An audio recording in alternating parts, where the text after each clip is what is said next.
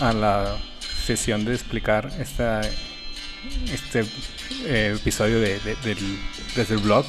Te, voy a explicar el post del día de hoy. Y empezamos el check-in con, con, música, como siempre. Eh, el día de ayer, para los que no saben, de hecho yo no sabía tampoco hasta ayer, eh, fue el día del, del rock. Y me llevó una reflexión interesante eh, porque un productor que quizás conozcas, Rick Beato, eh, hace unos meses hacía la reflexión de que el rock and roll había muerto ya hace unos años, ¿no? Y tristemente estoy de acuerdo con él, ¿no? Creo que el, el, el, el rock murió hace, hace mucho, ¿no? Eh, cuando pasa, sobre todo en los 80, ¿no? Cuando deja de sonar, el rock viene como casi toda la música, mucha música, viene del blues y cuando se empieza a jugar más con sintetizadores, cuando se deja de sentir como que esta imperfección del rock, porque finalmente es una, es una imperfección, eh, como muchas, muchas cosas en la vida, pero es una, es una imperfección en el sentido de que, pues sí, que, que, que suena más, más natural o más auténtico, ¿no? Y bueno, te pongo esta banda que es una de mis bandas favoritas. Eh, yo creo que solamente hay dos bandas perfectas en la historia del rock. Una es la que escuchamos, Led Zeppelin. Y otra es Queen, ¿no? Eh, en concreto, este álbum yo lo escuché por primera vez en prepa. Eh, es el álbum House of the Holy, que sale después de los cuatro discos de colección del Zeppelin. Y la canción es Over the Hills and Far Away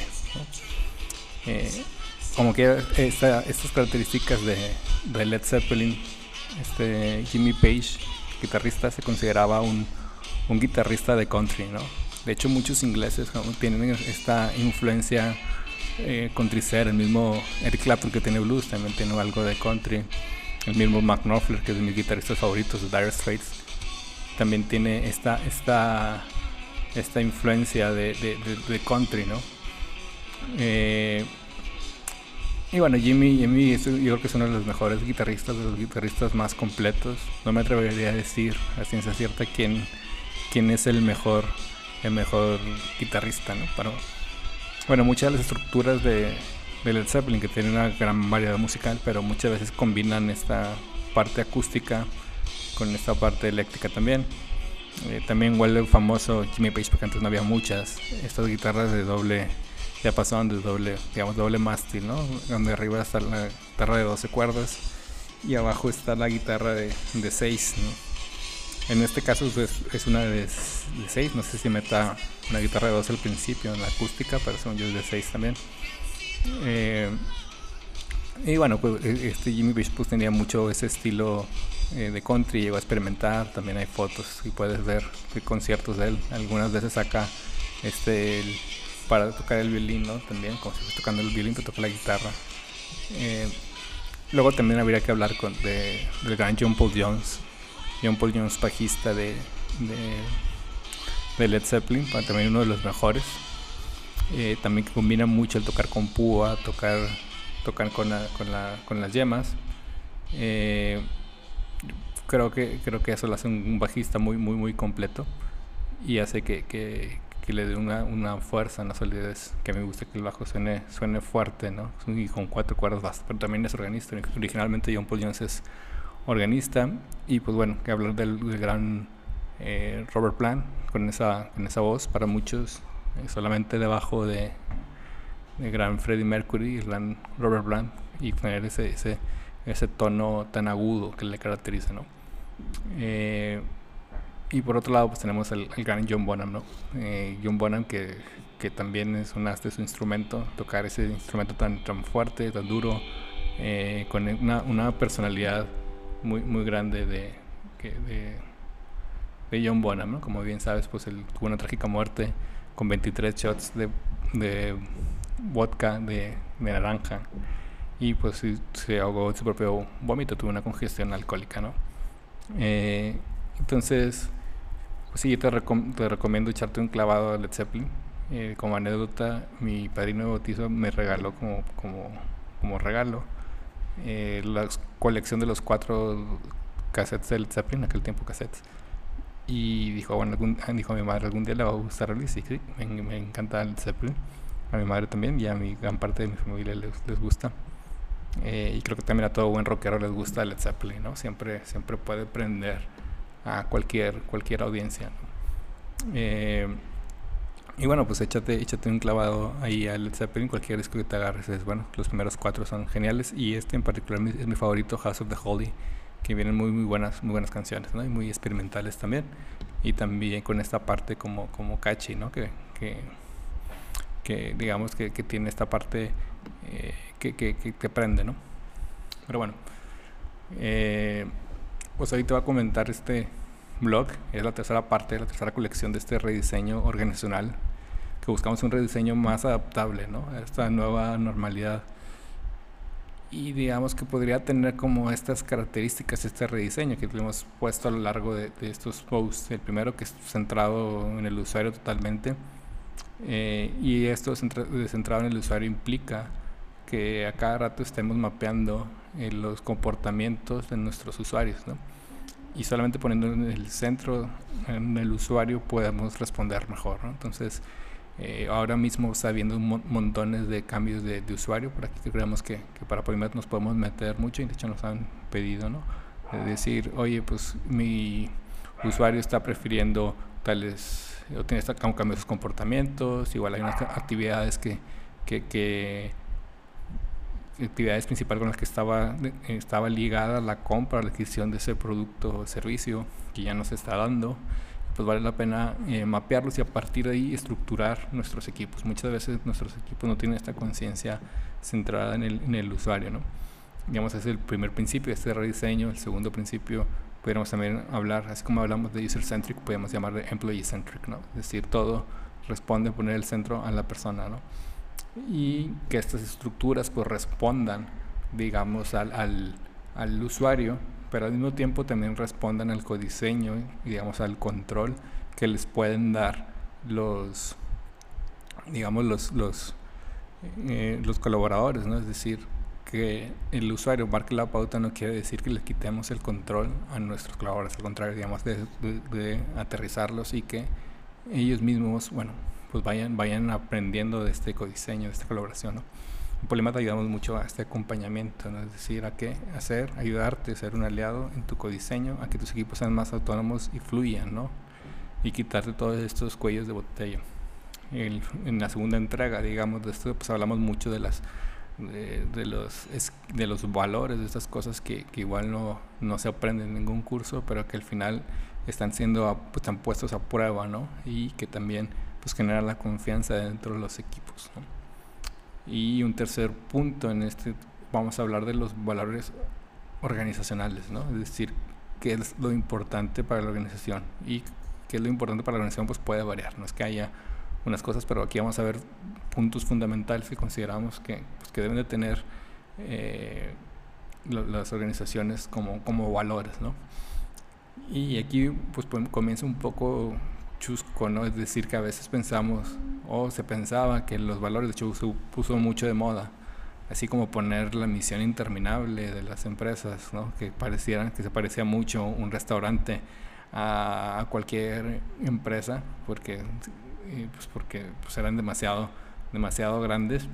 Eh, también a veces los valores dentro de las organizaciones se ponían como palabras, ¿no? Y palabras que eran como, como moda, ¿no? Palabras así como, bueno, integridad, compromiso, solidaridad, solidaridad, trabajo en equipo, luego empatía, y luego todas las buzzwords, digamos, todas esas palabras de moda que, que, que se pongan, bueno, agilidad, innovación y tal, ¿no?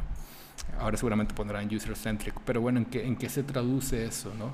No, no, no, no es que no fomentemos los valores, sino que eh, los valores no sirven si están solamente clavados en un lugar, ¿no? nos deben ayudar a tomar decisiones, deben ser accionables. Si no son, si no son accionables, eh, pues, pues dejamos, dejamos igual a los, a los colaboradores. ¿no? Entonces, tanto tiempo pues, se hicieron pues, estas palabras y aún así a veces se, se, se, se partían la cabeza para encontrar las palabras que no nos decían nada y luego pues seguramente también algún consultor de fuera que les ponía estas palabras y, y, pues, pues no sé por qué le estaban pagando, ¿no? Pero pues parece, eh, eh, ahora pues no estamos para, para ello, ¿no? Queremos que estos valores se, se aterricen, ¿no? Y bueno, si al menos vas a, a escoger estos valores, pues te los, una, una primera parte recomendamos ponerlo como even over statements, ¿no? Eso nos ayuda a tomar decisiones, es decir, que preferimos una cosa sobre qué cosa, ¿no? Porque realmente, realmente nos van a dar dirección. Y más ahorita en esta contingencia, es decir, bueno, cabe señalar qué, valores sí son importantes. Hola Jorge, gracias por conectarte. Eh, estos, estos even over statements, eh, pues por ejemplo, podemos decir, oye, pues preferimos tener claridad sobre agilidad, es decir, más vale estar todos en sintonía que después estarnos parando, ¿no? Es decir, no sacrificar, tener las cosas claras con, con agilidad, ¿no? O puede ayudarte, por ejemplo, hoy preferimos eh, actitud sobre aptitud, ¿no? En nuestros procesos de reclutamiento, o preferimos en nuestras relaciones comerciales relaciones, pocas relaciones y largas a largo plazo, que muchas relaciones eh, y como corto plazo o indefinido, digamos, ¿no? Eh, si te fijas, con esta manera nos da muchísimo más idea, nos da como que muchísimo más claridad y tampoco es que tengas que profundizar tanto, sino que tu mismo colaborador con estas cuestiones tan claras pueda, pueda avanzar, ¿no? Entonces, a veces se tiene un poco de miedo de definir esto, ¿no? Y no, y no quiere decir que esté definiendo todo, sino que simplemente está dando ciertas pautas, ¿no? Entonces, te ayuda efectivamente a que tengas mayor movilidad, ¿no? Y eso es lo que a veces, muchas veces se ve, ¿no? Decir, bueno, ¿qué es lo importante en esta, en esta organización? ¿no? Entonces, eso nos ayuda a decir, bueno, que, es lo importante y te recomiendo que tengas pocos, o sea que tampoco los llenes o que parezca hay un código de derecho que interminable, ¿no? Eh, digamos, si al menos vas a tener valores escritos, pues que estén, que estén así redactados como even over statements. Pero hay otros, muchos otros valores que no están escritos, ¿no? Eh, y esto a veces también es bonito de la vida que, y en muchos deportes, en muchas disciplinas hay un montón de reglas no escritas, ¿no? Si le preguntas a un beisbolista, a un futbolista, te va a decir pues, eh, pues alguna que otra cosa. Por ejemplo, eh, si hablamos en términos de fútbol, pues por ejemplo, una de las personas que no es muy querida en el fútbol, pues este Neymar, ¿no? Neymar que a veces le falla en esas cuestiones de decir, oye, pues este equipo va ganando y estás haciendo una jugada de fantasía y va ganando por mucho, ¿no? Entonces, pues eso no, no está bien visto, ¿no? O pues, lo que pasó alguna vez que se peleó el equipo mexicano contra el equipo canadiense en béisbol, una vez que eh, eh, que ganando, iba ganando el equipo canadiense y se les ocurre, estaban para envasar, querían pasar una bola en corto para que se pudiera envasar y avanzar a segunda. Entonces, claro, de ahí se pelearon, ¿no? Porque pisaron una regla no escrita, ¿no? Que tú la debes de saber. Y estas son súper importantes porque nos, al final nos acaba diciendo que es, que es lo importante también para esta organización. Entonces, si vamos a hablar de estos valores no escritos, pero que se perciben, es decir, no tenemos que hacer mucha, eh, no hay que darle mucha, mucha vuelta a la imaginación y a la inteligencia para darte cuenta qué valores están de por sí ahí en la organización. Y puede ser también un peligro porque, eh, claro, como no están, como no están dichos también, puede ser un poco eh, informal y no te pueden decir al mismo tiempo nada, entonces puedes generar mucha, mucha grilla, mucho, mucho silencio en tu organización si no se cumple con eso. Entonces el primero, y creo que hoy cada vez más evidente es esto de seguridad psicológica, ¿no? este concepto que empujó Amy Edmondson. Amy Edmondson, que, que te recomiendo sus Tech Talks y te recomiendo... Eh, hola Luisa desde, desde Colombia, muy buenas, gracias por conectarte. Eh, estoy comentando el, el, blog de hoy, mi, mi, post de hoy, digamos, esta sección del podcast, jamás desde el blog. Y bueno, pues este concepto de seguridad psicológica que, que saca Amy Edmondson, que te recomiendo como de nuevo tus, sus, sus libros también, como Teaming o Fearless Culture. Eh, y, ese, y esta esta mujer pues sacó este concepto, digamos, que encontraron qué características tenían los mejores equipos de Google y hablaron de, este, de esta seguridad psicológica, ¿no? que la seguridad psicológica es la creencia eh, compartida que podemos equivocarnos sin miedo a ser juzgados. Eh, y es lo que hace, digamos, que, que exista esta, esta especie de, de, buen ambiente, no buen ambiente en el sentido de Yuppie, sino un buen ambiente que yo me siento abrazado por la organización. ¿no? Entonces, le recomiendo también, veía entre semana, digamos, tengamos en cuenta esa seguridad psicológica que pueda existir tanto al... Hola Miguel, ¿qué tal? Muy buenas. Eh, que pueda existir al exterior como al interior, esa seguridad psicológica que puede estar amenazada eh, en, estos, en estos tiempos. Es decir, tenemos la amenaza del COVID, tenemos la amenaza también de las empresas que no... Mira, pues te diría que, que pues no podemos meter más, más tensión hacia adentro de las de nuestros equipos, de nuestras organizaciones, ¿no? Hay que tener muy en cuenta este, este mundo exterior que estamos viviendo y sobreviviendo, es decir, no podemos cargarle más cosas a, ello, ¿no? Eh, pues bueno, si lo volteamos a ver al interior, digamos, de las, de las organizaciones, eh, pues también este, este, esto, esto se, se, da, se da mucho en ese interior de, de las de las organizaciones tiene mucho que ver, por ejemplo, como si te, recomiendo que veas una, una serie eh, documental, The Baby se llama así, Netflix, ¿no? que he hablado de ella en algunas otras ocasiones, en el que nos dice el, que, cuál es el entorno que le debemos proporcionar a un niño para que crezca mm, mejor, ¿no? Las mejores condiciones. Entonces, cuando desde pequeños un niño se puede dar cuenta si es atendido o no atendido, ¿no? Y hay una gran diferencia entre esos, digamos, entre estos, estos bebés, ¿no? Es decir, desde pequeños podemos desarrollar esta cortisona del estrés, que la desarrolla mucho un niño que no está atendido, que ve que no lo escuchas, que no lo pelas. Y entonces este, esta cortisona se desarrolla en el, en el hipocampo, o sea, en el, en el centro del cerebro que va creciendo, creciendo, creciendo, hasta tal punto en el que el niño capta que solamente está en un mundo en el que sobrevive.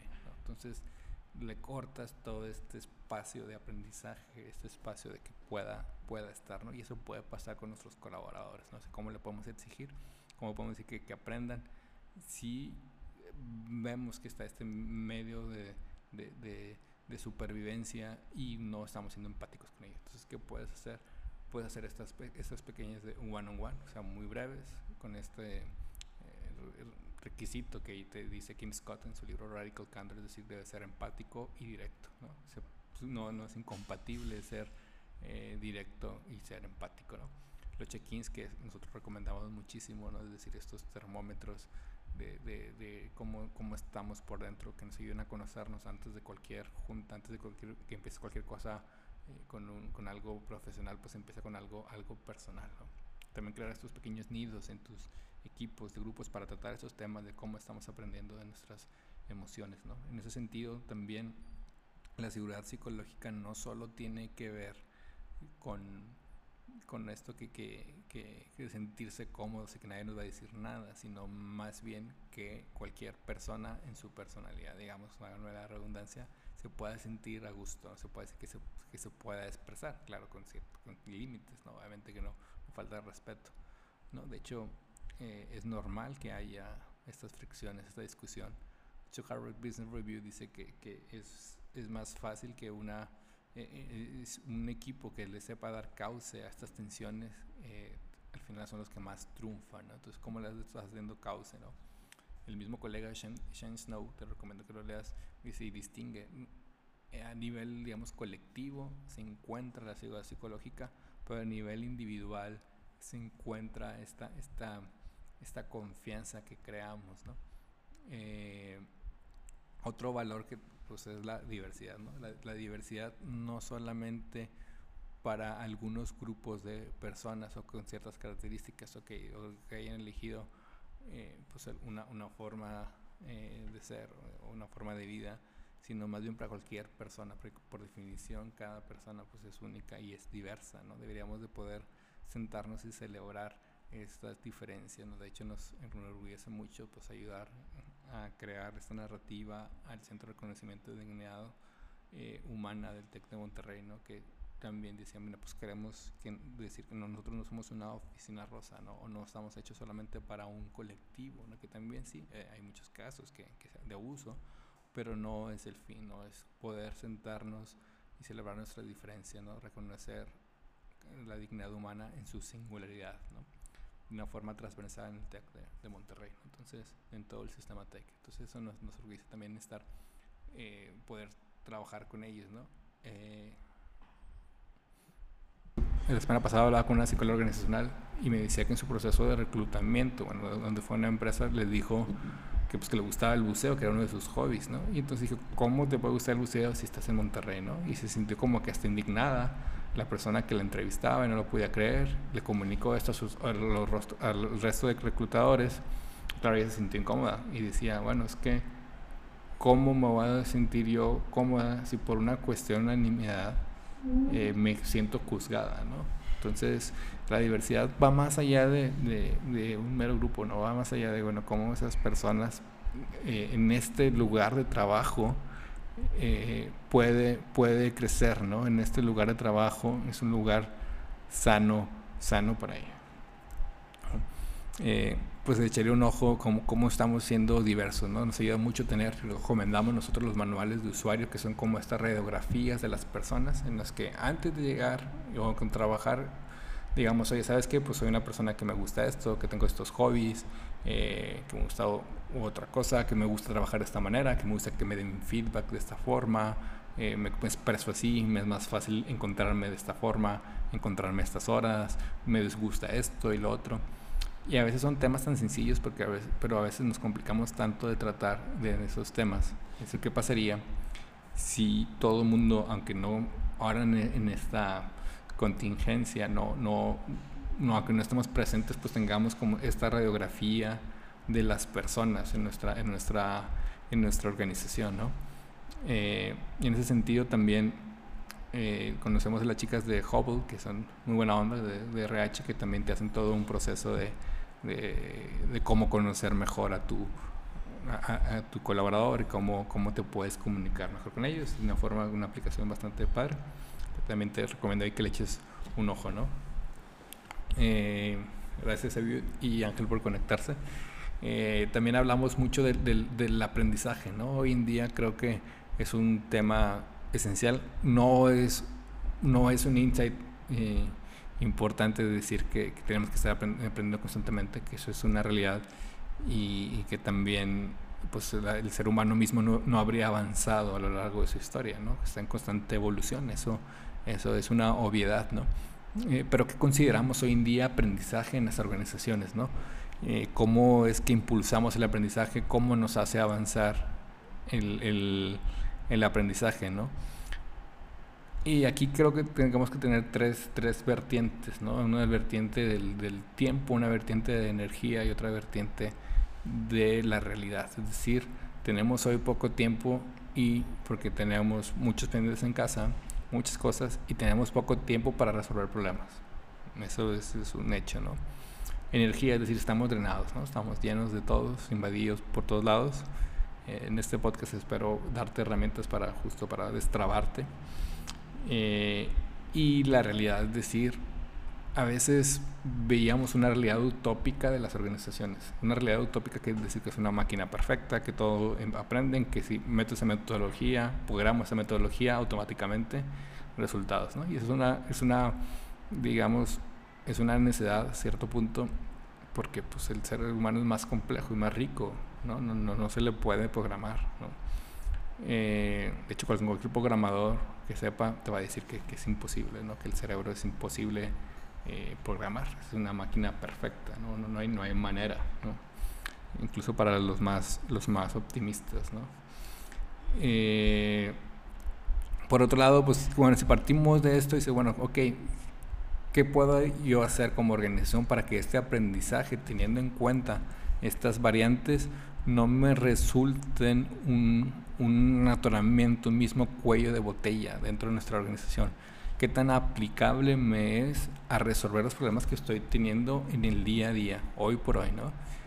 Eh, y creo por otro lado, a, pesar de que necesitamos herramientas, efectivamente hay un, hay una, si hay un autoaprendizaje, es un self-service, es decir, creo yo como que va a ser algo como en el, como el inglés, este, espero que, que hables, eh, como así que espero que hables inglés, espero que, que sepas de design thinking, que sepas de agilidad, ¿no? Y hay un montón de cursos, ¿no? Hay un montón de recursos que creo que la organización va a preferir más bien dedicar el tiempo a los problemas que tiene que decir, bueno, a ver cuándo se aterriza esa capacitación, ¿no? Creo que por mucho tiempo hemos pensado eso y por mucho tiempo también creo que, eh, que es una excusa para no entrar a los problemas, ¿no? para no abrir el sistema, es decir, quedarnos solamente en la, en la, en la capacitación. Entonces, eh, te diría que, que, que ahí, bueno, qué tan aplicable está siendo mi, mi, mi aprendizaje, ¿no? ¿Qué, qué tan aplicable es en, en, mi día a día, ¿no? Que esto no quita que tengas eh, temas que te, que te ayuden y que te motiven, eso, eso, eso sigue tú con esa, con esa curiosidad y te diría, bueno, pues como, como el aprendizaje va a ser como, bueno, si, si una persona que toca en una orquesta, pues no esperas que, que, aprendas a ser músico en la orquesta, ¿no? Sino que pues ya sabes y por eso vas a tocar Tchaikovsky el día de hoy con nosotros, ¿no? Y lo que vas a aprender es cómo trabajamos mejor en conjunto, pero ya espero que seas músico, ¿no? Si no, no te contrataría, ¿no? Entonces, creo que por ahí irá mucho esta parte de la, de la capacitación, decir, que sí realmente eh, prefiero mejor abrir y aprender de eso, ¿no? Por eso también nosotros hacemos este énfasis de, de resolverte, ayudarte a resolver los problemas que tienes, ¿no? Actuales. Y si hay algunas cuestiones que queremos que tengas que, que, que, aprender, pues con todo gusto hacemos una especie de, hacemos workshops y demás, pero que, que eso te, que esté con tu, con tu trabajo en sí, ¿no? Gracias Mario desde Salvador y Rogelio por, por conectarse. Estoy aquí comentando el, el, post del día de hoy, ¿no? Entonces dijimos, bueno, pues nosotros tratamos de reducir esa curva de aprendizaje, es decir, que siempre, que siempre se aplique, ¿no? Que ahorres tiempo, esfuerzo y cuando la gente se da cuenta, hasta que, eh, hasta que la gente se da cuenta que puede cambiar, que puede sentir el cambio, cree en él, ¿no? Es decir, cree que, que, realmente puedo avanzar, creo que realmente tengo control, creo que realmente tengo engagement, ¿no? Hasta que, que veo este, ese trabajo que estoy, que estoy haciendo, ¿no? De hecho, eh, hay un libro que les recomiendo que, es medio fuerte el título, que se llama Bullshit Jobs, ¿no? Es decir, que, que, que tanto a mí me aporta el, el trabajo y hay un, solamente hay un 33% de los colaboradores que cree que no que no su trabajo no aporta algo útil, ¿no? que su trabajo no, no le ve esa, utilidad. ¿no? Eh, pues bueno, creo que, es, un, es, un, es un tema que, que, vale la pena tener y que pues, realmente en esta autonomía, en este tener dominio del trabajo, ahí está el aprendizaje más valioso, ¿no? Y que te va a redituar a lo largo a, tu organización, Esa es la forma en que tu organización crezca, que tengas engagement, que, que, que seas mucho más productivo, ¿no? Eh, pensando en decir, oye, pues, pues esta, esta organización es una orquesta, ¿no? Es, es, es, es un grupo de, de, músicos, ya saben, la cosa es que esos talentos, ¿cómo yo los pongo al servicio, ¿no? Hay que, hay que abrir esa puerta, ¿no? Y va muy de la mano de esta coherencia organizacional. De hecho, Ana Venegas, mi, mi, mi, mi socia, le encanta este, tema ah, y habla muchísimo y es, un, es una experta de Innovation Research y habla mucho de estas organizaciones auténticas, esta coherencia entre el propósito, entre el diseño de cultura y el diseño, digamos, de la experiencia dentro de las organizaciones, ¿no?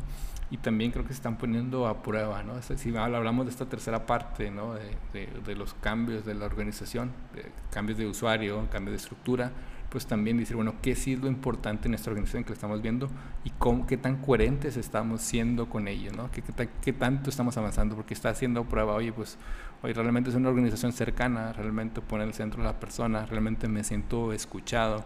Eh, y esta experiencia que estoy teniendo, aunque depende en parte de mí, el estar en mi casa haciendo pues el home office, pero realmente estoy siendo respetado en ese tiempo, realmente eh, me entienden que estoy, como decíamos hace rato, con este entorno que, que, me está oprimiendo un poco y que quiero respirar un poco, me ayuda a mí la organización a, respirar o también me está ahogando, ¿no? También me hace falta, pues, como el paciente de, COVID, que, que, que, me, que me entube, ¿no? Y que, y que pues, apenas si puedo vivir, ¿no? Entonces, eh, esta, esta, esta coherencia vale la pena tenerlo y creo que por aquí pues surge y, más fuerte este movimiento B, ¿no? este sistema B, que de hecho puede hacer la evaluación de forma gratuita, la evaluación de impacto B, aquí te dejo el link, que ve mucho esta coherencia entre nuestros colaboradores, nuestra comunidad, nuestro cliente, eh, nuestra gobernanza, el medio ambiente. Creo que esto mismo también está diciendo, bueno, ¿cómo es que esta organización impacta en todo ello? ¿Cómo hay esa, esa coherencia, ¿no? Eh, y hace un tiempo usted hablaba, pues también está esto hacia el, exterior y está hacia adentro también, es decir, eh, esta cultura ha de empezar de adentro hacia afuera, es decir, lo que yo transmito hacia afuera es lo que como yo estoy por dentro, ¿no? Eh, y aquí también a veces pues me da un poco de pena ver organizaciones que hacia afuera son muy buenas, pero hacia adentro pues tienen una cultura de miedo, tienen y, cuestionable, su propuesta de valor pues, o igual contamina el medio ambiente, igual sus aspectos éticos no son tan, tan buenos o cuestionables. Eh, y entonces uno empieza a decir, bueno, pues de qué sirve estar hacia afuera muy bien, pero hacia adentro, oye, nadie quiere trabajar contigo, ¿no? Entonces, creo que también es tiempo de, ir hacia adentro, tener esta coherencia organizacional, ¿no? Eh, y finalmente ese sentido colectivo, ¿no? Este, este valor, ese sentido colectivo que sí va de este buen ambiente, de esta comunidad, que incluso nuestro sistema operativo de, trabajo lo tenemos, como esta parte que creamos comunidad dentro de la organización, pero también a veces por el falta de sistema que tenemos en la organización, ¿no? que no está muy claro y eso creo que puede ser lo más fuerte, es decir, no solamente, eh, no, es que desconozca digamos, los planes de la organización, que no haya mucha interacción, pero es que desconozco el primer punto, es que decir, desconozco cómo trabajamos aquí, y eso es, eso es bastante, bastante fuerte, ¿no? Entonces, a veces le dejamos a esto, bueno, pues ya nos dirán los líderes, ¿no? Ya, ya, ya nos enteraremos, no, no, sé cuándo, pero ya nos enteraremos. Creo que ahí hay una gran, una gran área de, de, oportunidad, ¿no? Eh, y una persona, si no sabe lo que hacer, si no sabe cuál es la meta, pues le vas en contra de su misma naturaleza, que es el sentido trascendental de la persona. Es decir, si yo no veo que puedo avanzar, si yo no veo que tengo el control ya de mi vida y de mi trabajo, pues es que no, es muy difícil que me enganches, es muy difícil que me invites al cambio, que me invites a, hacer otras cosas si es que no te, ni siquiera sé cómo trabajamos aquí, ¿no? Eh, y entonces pues aquí te dejamos también ese sistema operativo para que, para que lo cheques, eh, para que también mapees tu, tu, tu, tu, tu organización, tu, tu, tu empresa, tus proyectos en los que estás, ¿no? Y es un buen momento para, para, para ver todo, para ver todo ello, ¿no? Eh, finalmente yo creo que, que, es también un momento para cuestionarse. Ya vimos y te dejo también los, los links del primer post y puedes dar, dar escuchar eh, las otras secciones desde el blog y puedes darte cuenta que, que ya hablamos justo de, de esto, de, del, del de, los equipos, del cambio, de los equipos que requerimos ahora, de los cambios de comportamiento, ¿no? y ahora pues bueno, cómo impulsamos o damos esta capacidad transformadora y esta capacidad de trascendencia que tienen las organizaciones y que tiene el mismo ser humano para que para que siempre lo tomes lo tomes en cuenta y que también generes este este engagement ¿no? Eh, y pues nada pues seguramente sacaremos un ebook de, de esto será nuestro tercer ebook de esta temporada de contingencia ya tenemos el remote work tenemos esta guía práctica hacia la nueva normalidad y este rediseño organizacional. Pues nada, espero que te haya gustado. También espero que te haya gustado un poquito esta reflexión de que si el rock, como el check-in, que si el rock and roll sigue vivo y que pues, también que al menos en tu corazón tengas ahí alma, alma rockera y que también escuches mucho a, los grandes de Led Zeppelin, que siempre se le puede aprender un montón. Pues nada, pues, pues ahora ve tú a reventar algo. Muchas gracias.